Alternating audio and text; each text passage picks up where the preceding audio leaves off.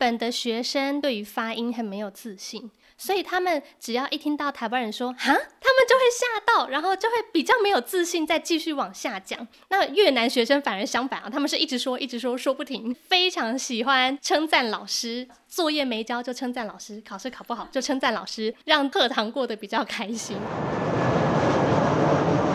听旅行故事，离开原本的生活思维，找到自己的。生活滋味。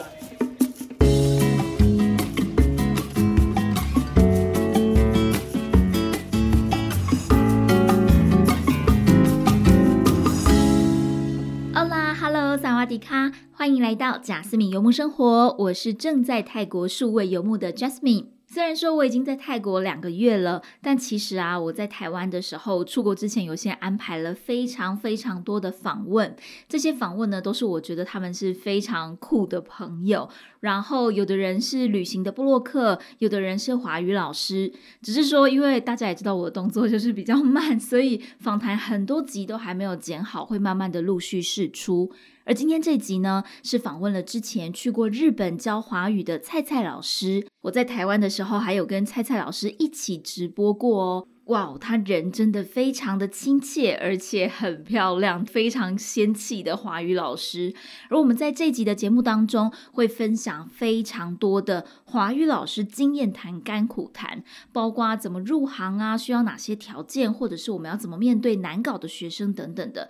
又或者是在教书上面，你觉得最大的成就感是什么？如果说你对于华语有兴趣的话，真的真的一定要听到最后，并且把这集分享给同样。是需要华语相关资讯的朋友哦。如果说你想要跟贾思敏或者是跟菜菜老师一样，因为有着华语教学的一技之长，所以可以展开数位游牧的生活，都欢迎你填写免费咨询的表单。贾思敏会亲自针对你的状况跟你视讯聊一聊，希望可以让你先了解看看自己到底适不适合，也可以回答你对于华语老师的所有问题。在上一集的清迈数位游牧特辑发布之后，有收到非常多的听众朋友的私讯，他们可能也会跟我分享他们之前在泰国旅行的生活。照像是也许就是吃个香蕉煎饼啊，或者是我们也都有去过白庙等等的。我觉得哇，真的很多人都有去过泰国，然后大家也都非常的享受在泰国的旅行或是生活。所以呢，我也会尽量把我所知道的目前的状况啊、旅游的情形都分享在 Podcast 上面或者是 Instagram 上面。如果说你有任何的问题啊，或者是想要听的主题，都欢迎你可以直接到 IG 或者是 FB 私讯我。我的账号是 Just Journey 一一五。J A S J O U R N E Y，然后是数字的一一五。接下来我们要念的是听众朋友在 Apple Podcast 上面的留言。这位朋友叫做一周玩家，他给了五颗星的满分。他的标题是旅行 Podcast 第一选择。哇，这个标题让我有点受宠若惊。然后他说主题很有趣，而且主持人笑起来自然甜甜的语气也太好听了吧。非常谢谢一周玩家的留言，也非常感谢你对贾斯敏的赞美。我觉得啊，我一定要特别提一下这个笑起来甜甜的部分，因为我在旅行当中的时候，我觉得笑容真的是一个非常非常好的破冰的方法。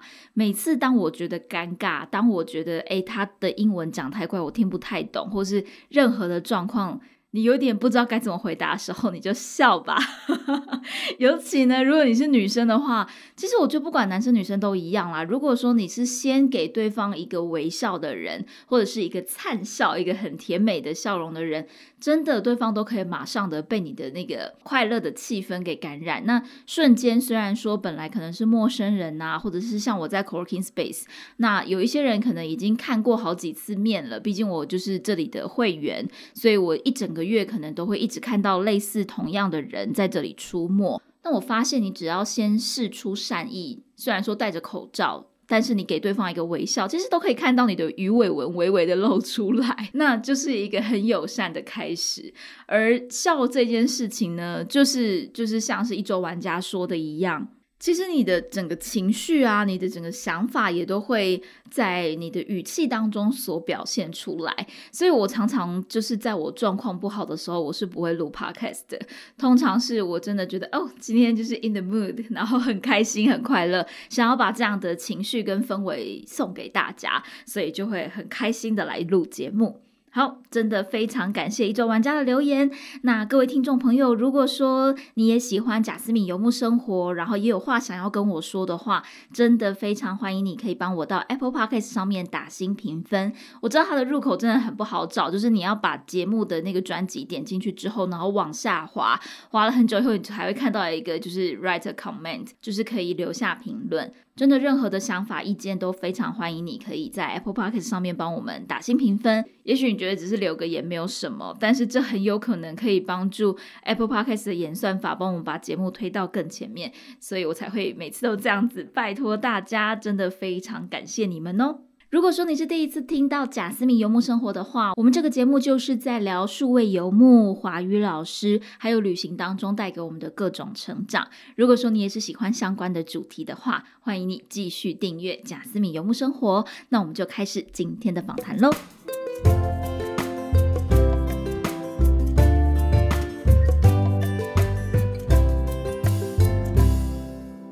天节目非常非常的兴奋，因为我也邀请到一位华语老师，而且呢，我们一开始其实是有一点像是网友吧，然后看到这位华语老师，他正在嗯，算是徒步环岛，同时也兼数位游牧的感觉，然后因为他刚好也会到很纯。然后那时候我在恒春，所以我们就热烈的讨论一下恒春的各个景点。那现在呢，我们就来邀请这位非常美丽的来自日本的华语老师，欢迎菜菜。你这样子介绍，感觉我好像是日本人。对 没有啦，大家好，我是菜菜。那我的名字是蔡佩玲，现在是华语老师。今年计划徒步环岛，目前已经快要完成了。哇哦！你要徒步环岛是一次走完吗？还是说你是怎么规划你的徒步环岛的路线？我最初是计划一次走完，但因为工作的关系，所以我改成分段徒步环岛，大概分了七段或八段吧。其实大部分有工作在身的朋友，他们都是透过分段徒步环岛的方式，来用拼图的概念，慢慢环成台湾一个圈。所以有点像是平常一到五在上班，但是六日的时候就去就去走路这样子的嘛。是加上因为我是华语老师嘛，所以是排课的方式，我会尽量集中排在平日的时段。那越接近假日的部分，我就不要排课。所以实际上应该是超过六日两天的时间可以走路。哦，哎，其实我也差不多这个概念哎，就是我现在排课是只有排二三四，一跟五不一定，就可能是比较零散的。对，这样子就有比较多的时间可以去做完整的，像是徒步环岛这样子的计划。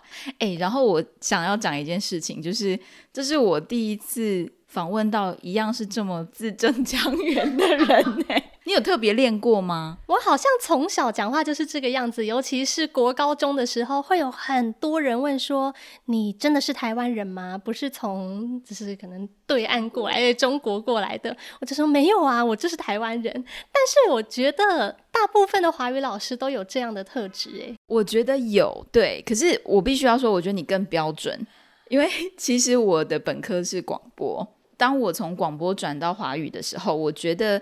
其实比较没有那么困难，广播对于。发音的要求是比较高的，华语是相对低一些，但是也是要求高的。然后我觉得你的发音是以我们这一辈来说是比较好的。我觉得贾思敏讲话真的超好听，这也是一部分我特别喜欢当华语老师的原因。因为我身边认识的同才或是朋友们，他们也都讲话字正腔圆，我觉得听了很悦耳啊。我不知道听众朋友会不会觉得压力很大，这两个人怎么一直这样子讲话呢？你。以前会不会很常去参加一些就是演讲比赛、朗读比赛？我国一的时候被抓去朗读比赛过，但朗读比赛他们讲话不是自然的讲话，他们是各位师长、各位评审，大家好。那个那个模式，我实在是觉得我没有办法在那个氛围中一样表现的很自然，所以我觉得不算是我的长项。那我们再讲回来吧，就是到底你是怎么当上华语老师的呢？你算是本科系的老师吗？是我大学就读华语文教学学系，所以以前在大学就有很多试教的机会，还要学到相关的理论。对，而且我发现华语文相关科系的同学，他们其实有很多实习的机会，对不对？所以你可能在大学的时候就有到其他国家去实习的经验吗？那时我们系上有这样的机会，但是我没去争取，因为 我跑去当交换学生了。我会觉得很可惜耶，但是交换学生应该是过得比较快乐，是不是？我那时交换学生的宗旨就是要玩得很尽兴，所以我真的过得很快乐。对啊，因为呃，我在海华文教基金会就是当华语志工，然后那个时候其实也有非常多的同学，他们都是呃，就是华语文相关科系的。我们在准备这些营队的时候，其实是非常非常的辛苦的耶。我不知道你们以前受的训练是不是就是也是非常的扎实，然后老师会锻炼你们成为吃苦耐劳的好老师。我觉得主要还是看不同的学校，那有不同的安排。我个人认为，我毕业于名传大学嘛，我觉得我们算是比较 free 一点的。所以虽然在海外实习的部分也是很辛苦，可是因为我其实也没实际参与过，所以就我观察到的，其实其他学校的学生们，他们那些实习的机会是更扎实，我觉得都很不错。我很好奇的是。对于一个华语相关科系的学生来说，是不是他们一毕业就可以直接有比较多的机会可以拿到 offer？如果在大学期间积极实习，然后担任华语志工，或者是很多试教的机会，其实一毕业后就很容易找到华语老师相关的工作。但我觉得在我身上好像没有验证这一点。怎么说？你当初毕业的时候？你就是想要往华语发展嘛，然后再来就是你当初遇到了什么挫折？我当初毕业的时候，并没有直接当华语老师，而是担任自学团的国语老师，所以它有点像是一般我们印象中台湾小学里面的国语老师。那这个其实不算是华语教学相关的工作。那我在做了一年后，决定想要转换跑道，还是回归到我大学科系相关的华语老师。在那时求职，我就发现，哇，他们都不把我以前的经验当做是经验，他们觉得我还是算是全新的新手，然后他们会比较顾虑到说，还要再栽培一位新的老师有点辛苦，所以都录取率非常非常的低。嗯，所以一开始你呃算是找的工作，算是在国内的可能语文中心吗，或者大学里面的教职工作吗？我一开始是积极的往大学里面的华语语言中心去找，那后来发现实在是难度有点高，他们都。非常喜爱有经验的老师，尤其是资深的老师，所以我一直在积极思考，说我要去哪里累积这方面的工作经验呢？后来我就转往华语的私人教学机构。那我后来第一份找到的华语老师是在一个日商的派遣公司，所以是类似华语家教，然后派遣去学生公司上课这个模式。你那时候在选择就是。选择学校，或者是说选择这个工作的公司的时候，是本来就有想要去日本吗？其实也没有，单纯就是因为在台湾工作的日本人很多，这样子的日商派遣公司也非常非常的多。不止我去应征的那一间，我看到相同的派遣公司就至少有三间了。哇，我知道日文教学市场是一个蛮大的市场，因为蛮多老师会说他们的可能英文不好，所以他们日文好，那他们专门收日本的学生。对，但我没有想到就是，哎，原来机会是蛮多的。那你觉得那时候在面试的时候，他们有特别希望是什么条件吗？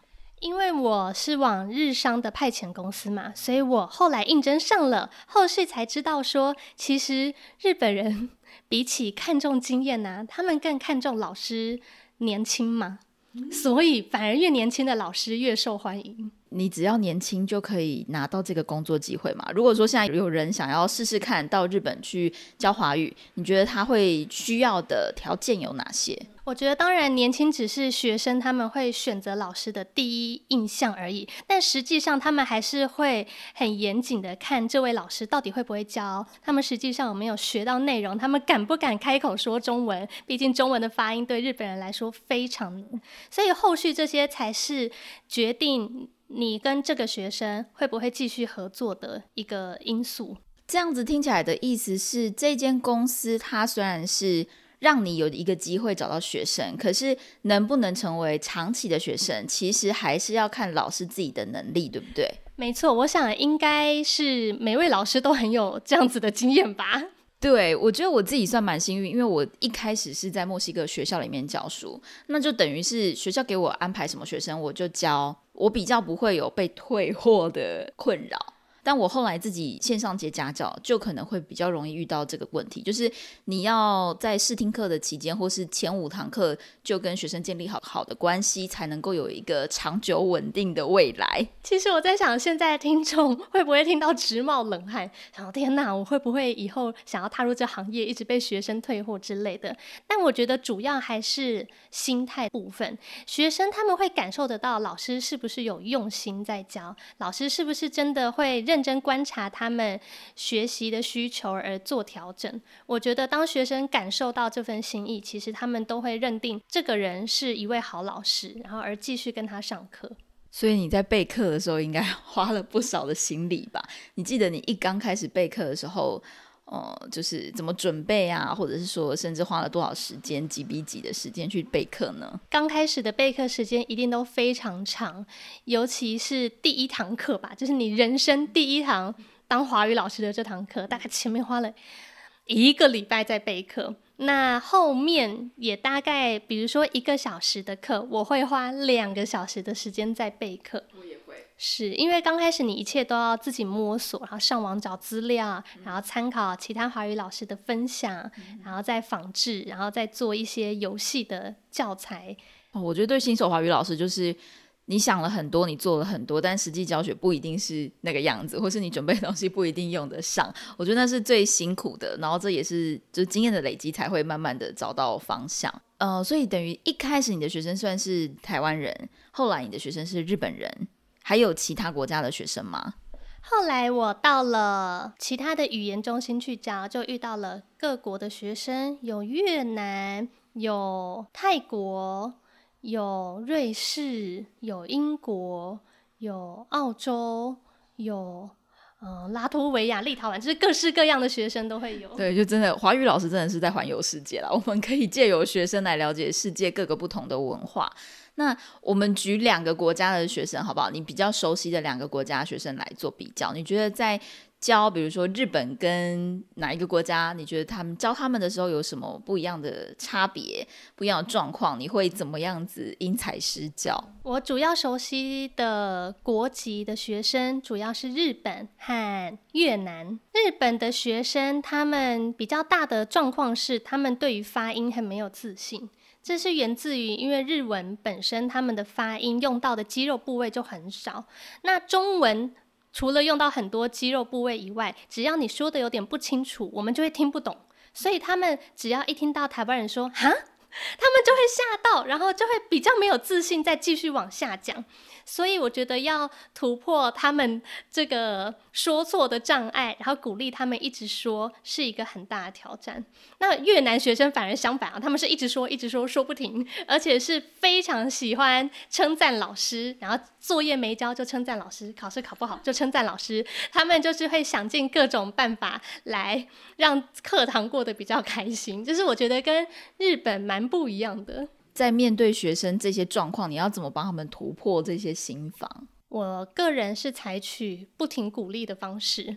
如果他们发音比较没那么清楚，但很努力的话，其实都是可以慢慢调整的。我只有对态度不好的学生，会采取生气的模式来告诉他说：“老师不喜欢你这样的行为。”因为我在日本教中文的时候，我的学生是。在日本的高中生，他们准备去台湾的大学读四年，就是一般的大学生的那个模式。所以，如果我们没有认真盯他们学习的话，他们以后在台湾生活还有求学会非常的辛苦。所以，只要态度好，我都是采取正向的方式鼓励他们。我觉得这个阶段学生很难带耶，因为他如果是背着爸妈逼着来念的话，他可能真的会比较。随性一点，对。但是如果他是自发的话，就会比较好。你有没有遇过这种很难克服的青少年关卡的故事？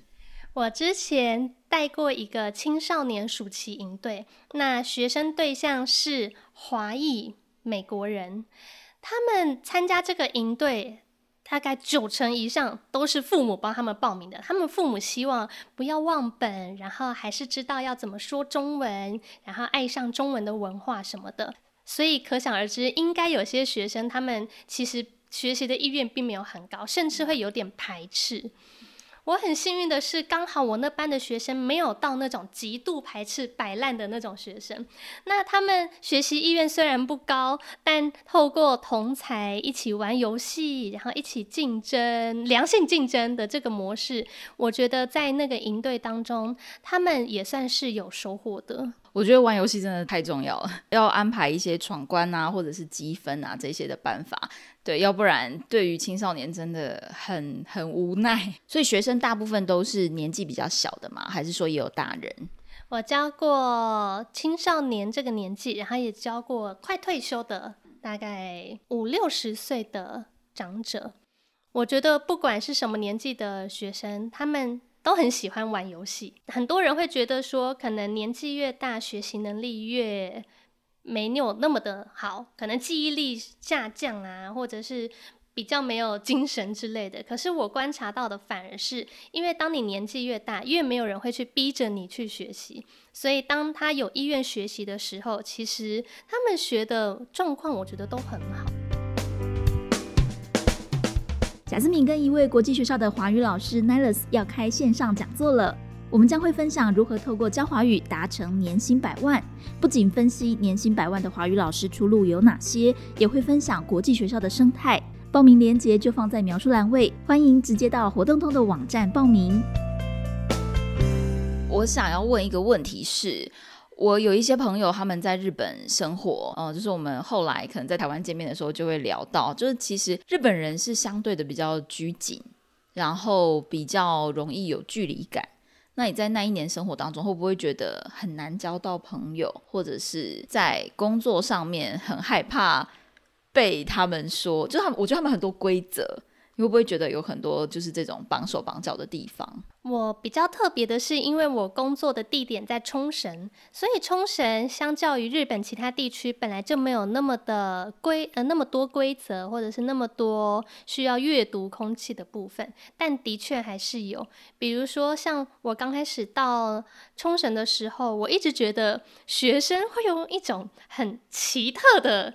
那个眼光在看着我，也不会说是好还是不好，但就是很奇特。那后来跟学生比较熟了，然后聊天后才知道，原来他们从来都不会在教室吃热的便当。然后因为我每次吃便当的时候，我一定都会放到微波炉加热再吃。那吃完后，他们说我身上会有一个便当味，我不知道他们的鼻子这么灵敏。然后他们说便当味也不是臭，可是就知道你刚刚吃过便当，所以他们觉得很神奇。原来台湾人这么重视热食，难道日本人都不加热的吗？他们很重视气味的部分，所以你想想，他们其实以前带去学校的午餐便当也都是直接吃冷的。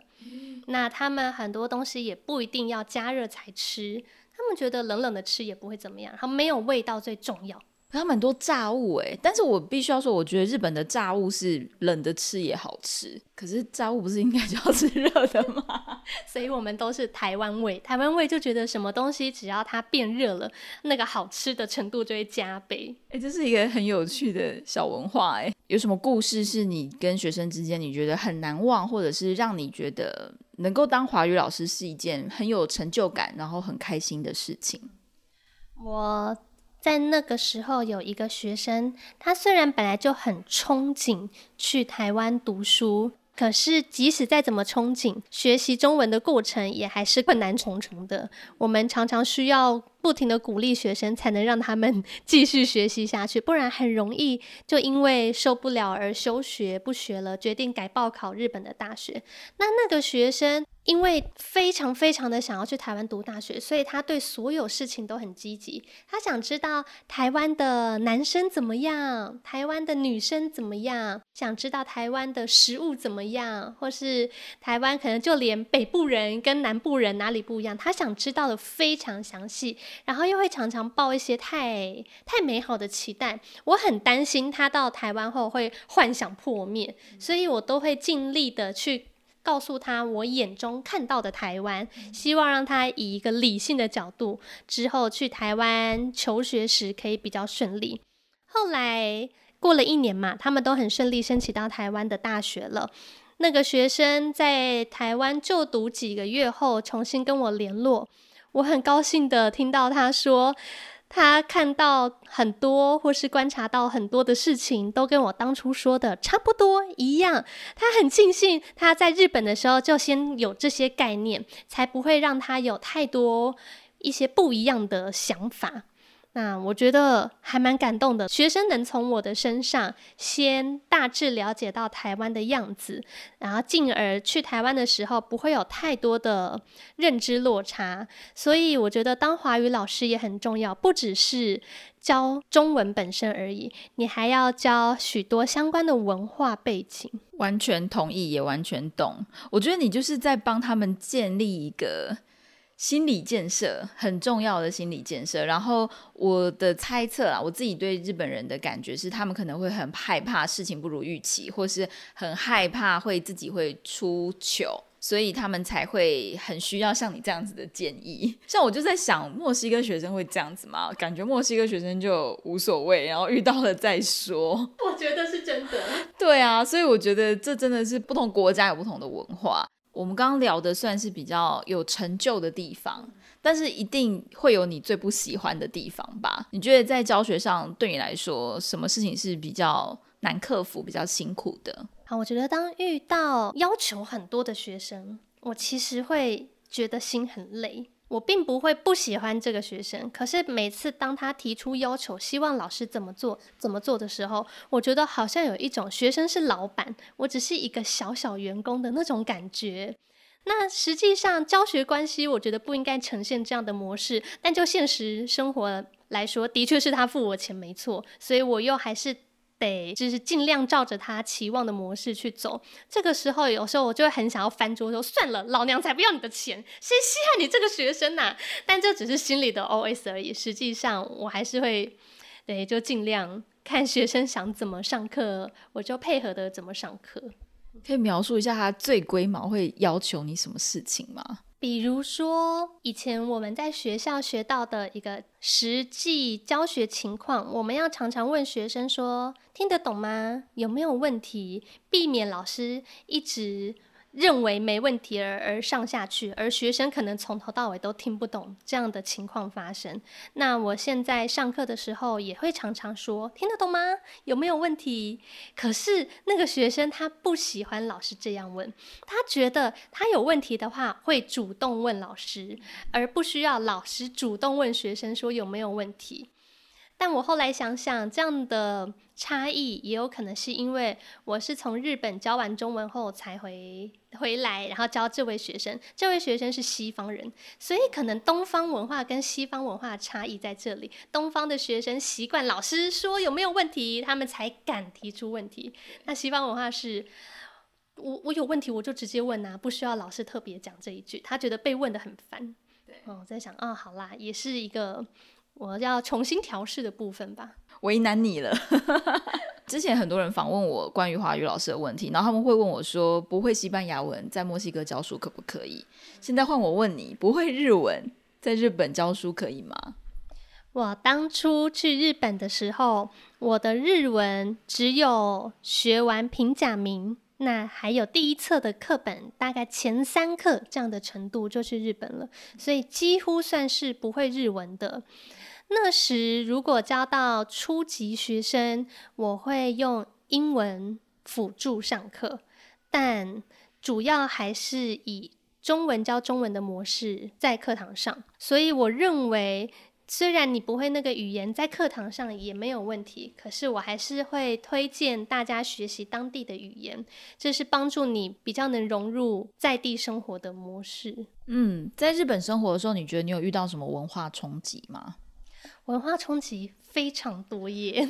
说其中一个，可能蛮多人已经知道的，是因为我本身就是一个很喜欢吃东西的人，我不太能忍饿。所以我在台湾很习惯边走边吃。但到日本这是完全不被接受的。有时候我真的太饿了，我只是拿一个小饼干或者是小小的面包，也不是什么很大的东西，然后就走路时吃个两口，马上就引起侧目，大家就一直看这个人在干嘛？这个人不是日本人吧？就是那个不一样的感受非常明显。我真的觉得在日本生活压力很大，就是让我边走边吃个饼干也不行吗？还有一个文化冲击的部分是。日本的公车很重视安全，他们的公车起步和准备下车靠站的时候都是非常的缓慢，而且最高时速大概就是二十。那行进过程中，乘客是不能随便站起来的，如果你站起来，会立刻被司机制止。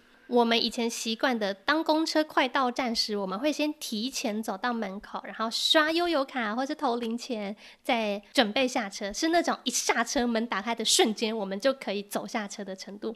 可是，在日本是完全不允许这样的行为，他们是需要等公车完全静止不动的时候，你才能站起来去前面，然后再下去。那这个过程中，又因为长者他们的速度很慢，所以他们可能从司机停止到重新发车，过个两分钟也有可能吧。那当初我很不习惯的是，我一直以为只要十五分钟就能抵达的地方，我可能要搭个四十五分钟这么的久，这是我当初觉得很不习惯的部分。但后来想想，其实也是这样子比较安全。可能因为他们是高龄化社会，是不是？所以比较多这样子的措施跟规则。我觉得台湾重视方便和快速，那日本重视安全跟小心，两者重视的点不太一样。我刚好在上小学的课本，有一课在讲，呃，日本人在搭计程车的时候，司机是要帮忙开门的，然后所以有一些日本人观光客到台湾旅行的时候，他们就站在计程车外等计程车司机开门。然后双方都很问号，想说一个想说你为什么不上车，一个想说你为什么不开门，是这样子吗？我遇到的情况都是车门它会自动弹开，让你进来，不是司机走出外面到你的旁边开门，不是像那个专属司机的概念，而是它会直接弹开，有点像后车厢，它会自动弹开那个模式。然后我记得我之前去就是大阪、京都旅行的时候。他们的晚上反而十点、十一点的地铁人是最多的，好像那个时间才是下班的人潮。是日本人真的都这么爱加班吗？虽然在冲绳算是比较没那么多加班的文化，但我也常常看到他们需要。应酬就是饮酒会那样子。我每次下班的时间大概是九点多十点，那出去后会发现，哎，外面的商店街全部的店家都关了，唯独居酒屋还是人声鼎沸，热闹的不得了。然后大家都在那边喝酒啊、聊天，而且全部都是穿着西装，然后提着公事包，然后最年轻的那个人呢，就要负责帮大家倒酒啊，然后分食啊这一类的。我们都觉得。我都下班了，你们还没下班，也太辛苦了吧！我要回家了，我是台湾人。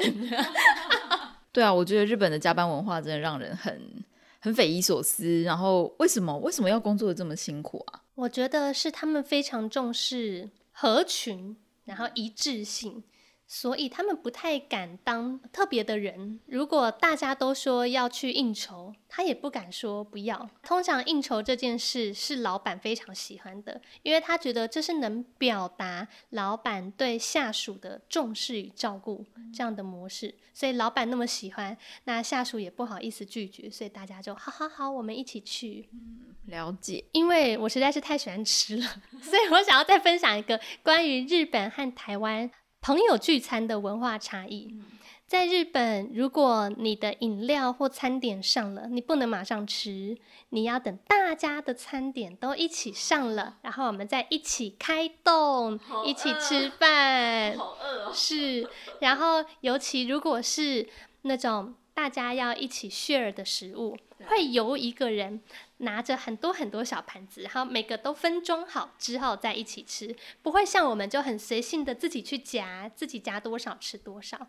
这点让我有受到很深刻的、很深刻的感受，因为我平常都是一看到食物我就会想要马上吃的人，在但在日本要学习等待，然后大家一起行动。嗯，我觉得如果有机会大家认识日本朋友，然后一起吃饭的话，可以注意这一点。嗯，这点很重要哎，我觉得我一定会跟你一样，先全部把它先拿来吃了再说。他们可能会觉得，嗯，这是一个团结的表现。嗯，所以我想适应的人，你们也很适合去日本发展哦。嘿，你也对华语教学有兴趣，但是不知道该如何开始吗？贾思敏现在提供华语老师的免费咨询服务。如果你也想透过教华语展开数位游牧的生活，欢迎你填写咨询表单，表单的链接就放在描述栏位哦。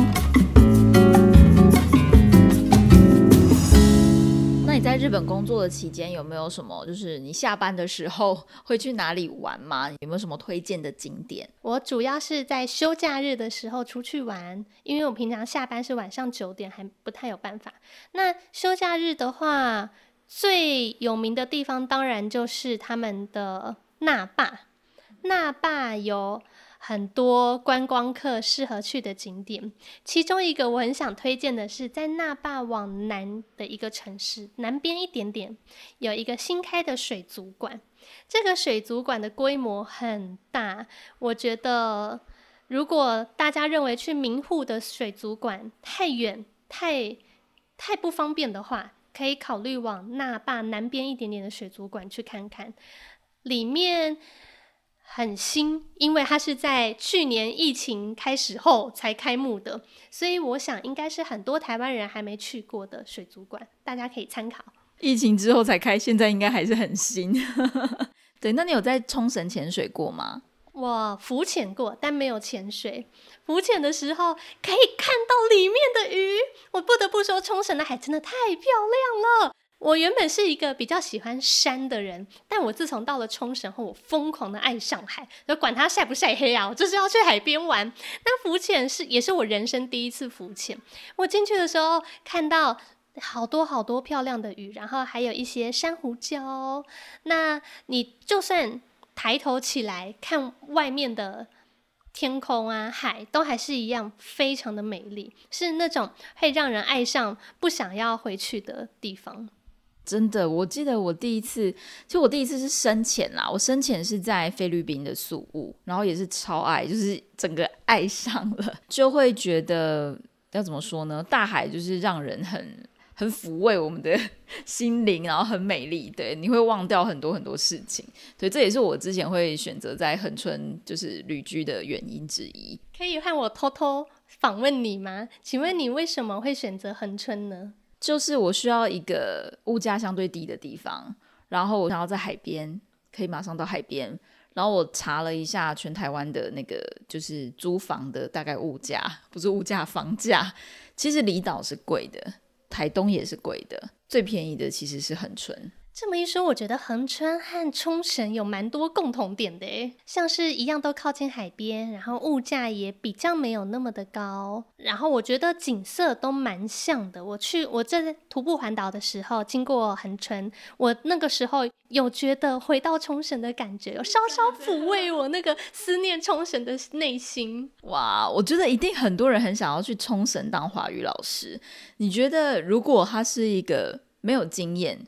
我们分两条路来讲好了，一个是可能念华语相关科系的大学毕业生，那一个是完全没有教学经验，可是也蛮想要去日本发展，或者是去日本教书看看的。你觉得你会怎么建议他们该怎么开始呢？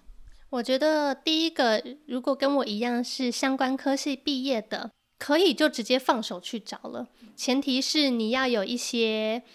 当华语小老师、华语志工或是实习的经验，通常有这样子的经验就会很吃香。那各个语言中心或是一些机构，他们都会愿意用你。那没有相关经验的呢，则是一定要先选好拼音。拼音非常非常的重要，其他经验我们都可以在靠后面培养，但拼音一定要先学会，因为外国人不太学注音。当你拼音学会之后呢，我觉得可以先试试看语言交换的部分，来踏入华语老师这个圈子。你可以了解到外国人在学习中文时会遇到什么样的困难，那他们有哪些单字容易搞混。当你比较多相关的经验后，应该也会比较有自信，说嗯，我可以开始收费了。非常非常同意。我觉得刚刚这段话，我其实也讲过蛮多遍的，就是很常回答听众朋友这些问题。听到你这样讲，我就觉得我安心了，因为 因为我们有志一同，大家想的都差不多。可是我自己内心还有一个很卡的点，就是。有一些老师会觉得华语这个产业饱和了，或者是说华语这个产业它的时薪可能永远都比英文老师低。那你为什么还要再推人进来，或是拉人进来？你会有这样子的感觉吗？如果有像是可能你的粉丝，然后问你相关的问题，就是像你刚刚这样回答完这些问题，你心里会有这个疑虑吗？你觉得你怎么看待华语市场现在的状况？华语市场，我个人认为是还没到饱和，因为学生还是源源不绝。加上我们其实很希望华语会像英文一样，是大家都会想要学习的语言，所以我认为还是有很多潜在的学生。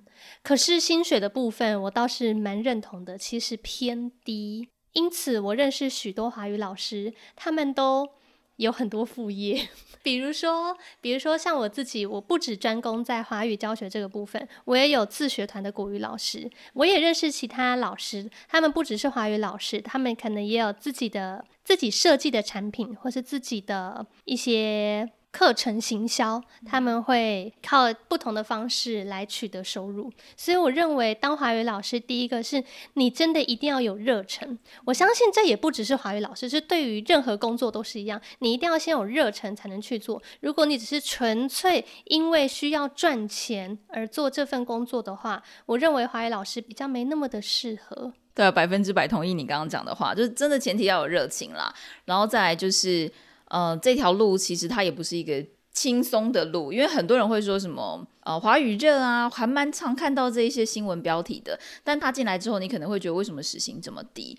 那我自己是觉得，呃，像你刚刚讲的，一个是我们可能会兼很多的副业，会学很多的事情。那另外一个，我觉得是你要把你自己的这份华语教学打造成一个事业，所以包括可能网络行销啊，或者是说你在推出你自己的商品、线上课程等等的，这些都可以让你。学习越来越多，然后发展越来越多，而且学生真的是源源不绝的来。对我常常会觉得，好了，我现在就是时数差不多满了，但是 没有想到，哎，怎么又有新学生，又有新学生？对，所以我还蛮认同你说的这个部分的。那想要问一下，你会怎么找学生呢？我目前的学生主要是跟语言中心合作的，所以当语言中心他们有新的学生进来，就会问我是否能媒合学生的上课时间以及程度。当我可以的时候，就会确认。所以这是我目前主要的来源。但我看过非常多优秀的华语老师，他们是自己陌生开发找学生的，很多像是可能经营社群教学账号，而吸引到想学中文的学生。那进一步就接到案子了。对，这其实也是一个现在非常流行的方法。好，我们已经进入了倒数第二题，马上要进入尾声。这一题呢，也是我会问每一个来宾的问题，因为我们的节目 slogan 就是希望大家可以跳脱原本的生活思维，找到自己的生活滋味。主要就是在讲要怎么样跳脱框架，或者是说。嗯，就是你在日本旅居的这段时间，你觉得有改变你人生价值观的什么事情吗？我以前都认为台湾很小，所以我一定要走出去看看。我认为一定要到外面才能看到不一样的世界，或是有一些不同的观点。但是当我从日本回来后，我才发现台湾很大，我们在台湾真的很幸福。我认为不用因为你没有出去国外工作的经验，而认为你自己。低别人一等，或是认为自己可能是没有能力出去。不，其实你光是在台湾工作，我觉得就已经很值得、很值得庆幸了。那华语老师这个部分也是，你在台湾也还是可以有很多很多的学生。那和这些学生上课的过程中，其实也会不停的在打开你的国际观、你的国际视野。所以，我认为我们不要妄自菲薄，好好的爱台湾。是什么原因，或是发生了什么故事，让你有这样子的感触吗？我以前是一个非常向往在国外生活的人。当华语老师，其实有一部分也是因为我觉得，既然要教中文，我就是要去国外啊！我想要在国外定居，我想要在国外旅居，最好就是在国外落地生根，拿到永住权的那个模式。那直到大学去当交换学生，然后又去日本教中文后，我才发现，不只是文化适应的部分，很多像鉴宝啊，或者是饮食啊。还有一些人民的国民的核心精神，还有一些人与人的相处模式，都让我觉得好像跟我当初认为在国外才比较好的那个模式不太一样，那个印象不太一样。一直回到台湾后，我才发现其实台湾就很好了。我为什么之前会一直觉得国外比较好呢？有点觉得以前的自己。想法还蛮不对的，嗯，我觉得有一点像是大家都会一直认为国外的月亮比较圆，但其实台湾是非常好的地方。我不得不说，台湾真的非常非常方便，然后非常安全，还有健保也非常的好。光是这三个真的是打趴全世界。好，最后一个问题了，如果听众朋友也是就是很想要认识蔡蔡老师，可以在哪里找到你呢？你可以在 FB 或是 IG 搜寻蔡蔡老师姓氏的蔡，就可以找到我啦。今天真的非常谢谢蔡蔡老师跟我们分享很多他如何当上华语老师的故事，还有很多日本的小文化，尤其是关于吃方面的规则，我觉得真的非常非常的有趣，然后也很开心。贾斯米游牧生活又邀请到一个华语老师了耶！今天非常谢谢蔡蔡，谢谢，谢谢。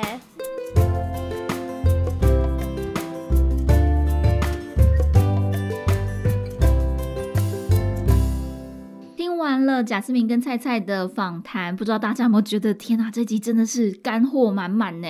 我也帮大家做了九点的重点整理，这当中其实也有非常多问题，都是我在免费咨询的时候一直不断的会重复提到，然后跟大家分享的。所以在跟菜菜聊的时候，真的觉得很开心，就是我们有很多想法，其实都是非常的类似，也希望这些资讯是可以慢慢的被分享出去，让大家可以更了解这个行业。首先，第一点，如何从零开始？如果说你跟蔡蔡老师一样，就是华语相关科系毕业的话，那你一定要把握在大学期间当华语志工，或者是到海外实习的经验。因为你有了这些经验的累积之后呢，其实一些语言中心啊，或者是华语文教学的机构都会比较愿意用你，那你就可以更容易的拿到工作的 offer。而如果说你没有相关的经验，像是贾思敏一样呢，首先你一定要先学好拼音，因为这世界上几乎所有的外国人有八成到九成其实是不会用注音的哦。所以呢，大家一定要先把拼音这个很基本的技能学起来，然后呢，可以试试看语言交换的方法来踏入华语老师这一行。为什么要语言交换呢？因为当你在教外国人的时候，你会发现他们在学习中文的时候有非常多的问题跟困难，都是你没有。有想过的，所以呢，你就可以开始去想想看，我该怎么样解释一些文法、语法或者是用法的部分。那也可以更明确的知道说，他们有哪一些单词会搞混。当你教久了，有了相关的经验，就会比较有自信的说，哦，原来我可以开始收费了。第二点，当华语老师需要哪些条件呢？我整理了四个点，首先第一个是一定要有好的第一印象，所以呢，你可以想想看，你的个人履历文字。照片或者是影片，你呈现出来给别人的感觉，你是一个什么样的老师？你的上课方式是什么？这些都是属于学生看到你的第一印象。那第一印象进来之后呢，就是可能在试听课或者是前五堂课、前十堂课的时候，学生就会开始的去观察、了解他们的需求，像是老师是不是真的了解他们的学习需求而做调整，或者是说学生能不能感受到老师是一个用心认真的老师呢？第二点，当华语老师需要哪些条件呢？我简单列了四个。A 就是要有好的第一印象，就像是蔡蔡老师在访谈当中有聊到的，其实一开始有可能会是因为年轻漂亮而让你想要跟这个华语老师上课，但是年轻漂亮绝对不是一个绝对值，因为也有很多华语老师，他们可能已经超过四十岁，可是他们非常的有经验，你只要上过一堂他们的试听课，你就会知道这个老师多么厉害，这个老师多么会举例句，多么会依照情境来。举出适当的，多么会解释，所以，嗯，第一印象之外呢的第二个很重要的 B 就是。老师是不是会真的认真观察学生的学习需求来做调整？就像蔡蔡老师说的，学生感受到这份心意的时候呢，其实他们都会认定这个老师就是一位好老师。第三个需要的条件呢，就是发音标准、字正腔圆。所以在我跟蔡蔡一开始聊天的时候，我们就会说 啊，两个华语老师在那边很像是咬文嚼字的感觉。但我必须要说，这其实会变成你日常当中的一种习惯。你千万不要觉得。说我平常讲话这么松，然后当我开始教书的时候就可以上紧发条。你可以比较刻意没有错，可是那样子会让你变得非常不自然。所以你想要变成一个呃随时讲话都蛮标准的老师的话，你一定要在日常生活当中就不断的注意这些小细节。第四个需要的条件呢，就是。呃，算是我自己补充的一个条件啦，就是我觉得语文能力也非常的重要，而这个语文能力不一定要是英文，比如说你会日文，那你就去教日本人华语；那你会西班牙文，你可以去教中南美洲的人华语；你会葡萄牙文，你可能可以教巴西跟葡萄牙。所以第一个语言能力，第二外语的能力一定要有。那有了这个能力之后呢，你可以教的学生范围就比较广，至少你在教初学者的时候，你可以有很足够的呃形容词啊句。型结构啊，来解释你想要达到的目标。当然，也有的老师会比较支持沉浸式的教学法，也都非常的好。可是，当你在下课之后，就是其实还是会有非常多琐事需要沟通的时候，是需要用到学生的母语来沟通的，就比较难用全中文去解释。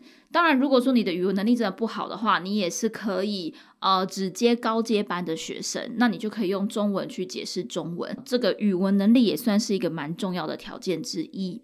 接下来继续聊重点整理的第三点，就是在新手老师备课的时间有可能会花到一比二的长度，呃，也就是说，当你教学一个小时的时候，你很有可能会要花上两个小时来准备你的课程。可是你要想象，你的课程是可以不断的更新、不断的优化的，所以在后期你会越来越熟悉你自己做的教材，然后你的教材也会越来越丰富，甚至是越来越有效率。那后期你已经开始收费教学的时候，我们都建议你，就是一个小时的课不要花超过一个小时来备课，因为课真的是永远背不完的。请老师们不要追求完美，然后花上太多太多的时间而不符合时间成本。第四个重点，不同国家的学生要因材施教。如果说这个学生是比较活泼的啊，比较外放的啊，但是都不写不写功课，然后在那边跟你打哈哈，那可能在功课上或者是在。规则上，在课室管理上就要定下比较严厉的说明，然后希望可以因为这些方法来让学生比较认真的去准备他们学习的内容。可是如果说像是日本这样子国家的学生，我们就要用比较多鼓励的方法 来鼓励他们多问问题、多举手发言、多讲话，也不用害怕讲错或者是讲的不好。第五个重点，面对不同的文化，要有宽容的心来面对。其实呢，就是我们要入境随俗。比如说，其实我刚到墨西哥的时候，我非常的不习惯，大部分的学生都会迟到。当然，有一些学生是非常认真，他们几乎都是准时的。可是有时候会觉得说，学生一直迟到，或者是三个小时的课他晚一个小时，他甚至晚两个小时才到，是不是老师自己的问题呢？那你后来可能也会慢慢了解，这其实可能是文化的问题。所以我们就会以一个比较宽容的心情来面对。菜菜也有聊到，他在日本的时候，可能便当不能加热啊，或者是说不可以边走边吃啊，有很多生活上跟吃的文化有关系。这些啊都是非常非常细节，在我们生活当中或是工作当中会慢慢的浮现出来的。这些 mega 想起来很好玩，但是当你生活在那个地方的时候，你会觉得，哎，真的是要做一点点跟平常在台湾的时候不一样的调整。第六个重点，大人小孩都爱玩游戏。我们在设计课堂游戏的时候啊，其实有些时候这些活动是真的可以鼓励学生更自然的使用这个语言。但是呢，大家也要小心，就是我们有时候会玩游戏花了太多的时间，而失去了本来预期的学习目标。但我觉得在学习语言这件事情上面，一个非常重要的事情就是真的要快乐学习，至少你不要讨厌这个语言。那么这个学习的效果才会好。所以，如果你身为华语老师的话，也不用把它想得太死板，其实可以设计一些好玩的桥段，来让你的课程更加丰富。第七个重点，华语市场饱和了吗？蔡蔡老师觉得还没有到饱和，因为学生真的是源源不绝的来。而薪水的部分呢，虽然跟英文的教学比起来是比较低的，但是也因为这样子，所以大部分的华语老师都有很多的副业，他们可能会斜杠自己设计出自己的产品，或者是有其他的技能专长。那我自己是觉得呢，如果你真的很想当华语老师，然后你要把这件事情当成一个事业来经营，你要把自己当成一家公司来经营，你就可以有非常非常多的机会跟无限的可能。所以格局真的要放的比较大一点。那当然，如果说你没有要付出这么多的心力跟时间的话，把它当成一个简单的兼职，一个斜杠的技能也是非常的好。第八个重点，要找到你教书的成就感，也就是你一定要有热忱。大家如果没有当过老师的经验，一定都有当过学生的经验吧？如果说一个老师教的不好，或者是一个老师很厌世，其实你都可以感受得到，对不对？而且教书这件事情，它在前期真的没有办法带给你非常多的金钱回馈，但是我觉得它是可以带给你非常多的感动跟成就感。尤其当我们在教外国学生的时候，又会有更多好玩的是文化交流的部分，然后你就可以觉得跟学生之间的连接跟感情，其实不只是在教学上面而已，真的会有一种教学相长、互相学习的感觉。所以你一定要喜欢教学。如果你觉得对这件事情是中性，没有特别的感。感觉，那你就要去找到在教学上面哪一件事情会让你很开心？是你看到学生的进步会有成就感而很开心吗？还是说你因为跟学生聊天的过程当中学到一件新的文化的事情而很开心呢？这些都是在教书的时候内心层面非常重要的部分。最后一个重点就是，你不用因为你没有出去国外工作的经验呢，就认为自己低别人一等。蔡蔡老师他认为自己在去日本之前呢，可能会觉得相对的比较自卑，觉得自己没有能力出去。但是其实呢，光是在台湾工作就已经有非常多很值得为自己骄傲的部分，而台湾也有非常多很棒的地方，像是全民健保啊、安全啊、便利啊等等的，这些真的都是国外没有的。那如果说你是在台湾的华语老师的话，你也要把你的市场放到国际上。虽然说你只有在台湾，可是你线上教学的教室是来自全世界。这个方法也是一个在疫情之下可以打开你的国际观还有国际视野非常好的路径。好，以上这九点分享给大家，希望大家可以更了解华语教学的状况。我也会把菜菜的 Instagram 连接放在描述栏位，如果说你有兴趣的话，都可以去 follow 他哦。今天的故事就说到这里啦。如果说你想继续听旅行的故事，欢迎你在 Apple Podcast 或者是 Spotify、Kikbox、Sound On First Story、Google Podcasts 等等平台订阅我的声音，也欢迎你可以 follow 我的 Facebook 或是 Instagram。只要搜寻贾思敏，贾是甲乙丙丁戊的贾，思考的思跟敏捷的敏，搜寻贾思敏就可以找到我喽。不知道你现在在哪里？很谢谢老天爷给我们这个缘分，让你听到了我的声音，也非常谢谢你花时间听完今天的节目。感谢你的收听 thank you glass yes 我们下次见喽 see you adios 拜拜